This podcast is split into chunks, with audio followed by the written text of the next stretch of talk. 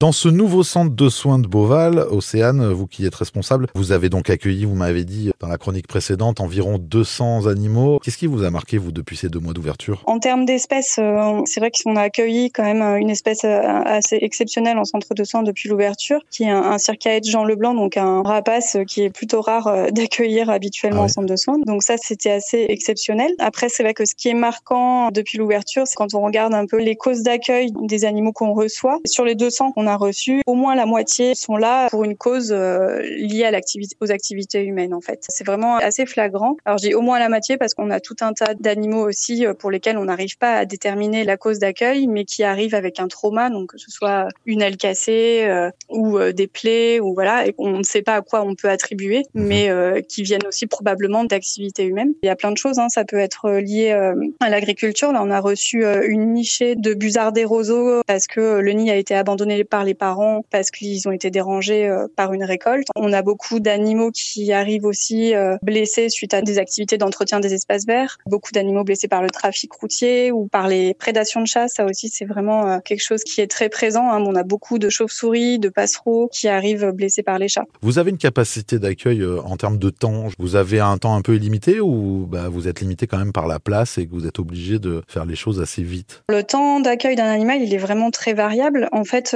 nous, en termes de place, en capacité, en comptant donc toutes nos salles d'hospitalisation et nos volières, on pourrait être en mesure d'accueillir jusqu'à 700 individus en même temps. J'espère qu'on n'atteindra jamais euh, ce chiffre-là. Et après, le, temps d'accueil d'un animal, il est vraiment très variable en fonction de ce qu'il a à l'arrivée. Il y a des animaux qu'on va pouvoir relâcher le jour même parce qu'en fait, on se rend compte qu'ils n'avaient pas forcément, besoin d'être amenés. Et il y en a d'autres euh, qui vont nécessiter euh, des soins pendant plusieurs semaines, voire plusieurs mois. Et du coup, ensuite, toute la phase qu'on appelle la réhabilitation, donc la phase dans laquelle on va leur, entre guillemets, leur réapprendre à vivre dans le milieu naturel, donc les laisser un petit peu euh, tranquilles et euh, les laisser retrouver leur comportement euh, naturel. Toute cette phase-là va être d'autant plus longue si la, la, phase précédente de soins a été longue aussi. Donc des fois, vraiment, on a des animaux qui pourraient rester plusieurs mois au centre de soins. Est-ce qu'avec l'été, la sécheresse, je pense aussi au climat, ça joue beaucoup, j'imagine? Vous craignez d'avoir vraiment beaucoup d'arrivées dues à ces causes-là? Alors oui, effectivement, la sécheresse, la canicule, ça joue beaucoup sur le nombre d'admissions. Ça pourra faire grimper effectivement le nombre de cas